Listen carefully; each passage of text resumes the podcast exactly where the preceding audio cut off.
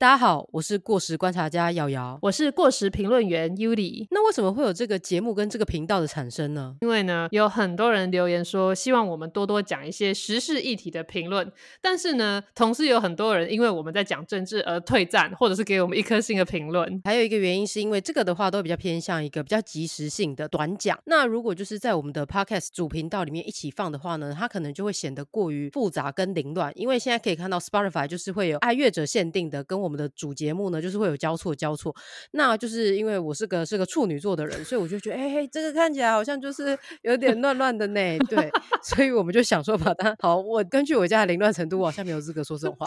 那我只我们只是想说，可以让这个节目呢，就是它独立一个频道，主要来做我们评论这一些时事。为什么叫做过时评论呢？那主要就是因为每次我们录音的时候，这个事情通常都已经过去一阵子了。对，那为了就是应应这个问题呢，所以我们两个又多添购了。麦克风，但是因为我觉得我们一样赶不上这个时事，所以呢，我们就一样来评论过时的事情就好了。对，没错。那在这个节目当中呢，我们会去评论，不管是政治或者是社会的一些现况，不是只限制于政治，娱乐当然也可以，生活也 OK，什么都可以聊。就是所有在电视上、报纸上看到的那个新闻时事，都会在这个小单元里面做评论。对，又或者是大家就想听哪一些时事的内容，也可以私讯我们，那我们也可以就是及时。来做个评论，让大家批判一下，了解一下我们这种过时观察家跟这个过时评论员对这一件事情的看法。所以，你如果想要吸收那种非常及时的资讯的话，建议大家还是去观赏正规的媒体。按我们这个过时评论节目呢，你可以把它当成一个历史节目来观赏。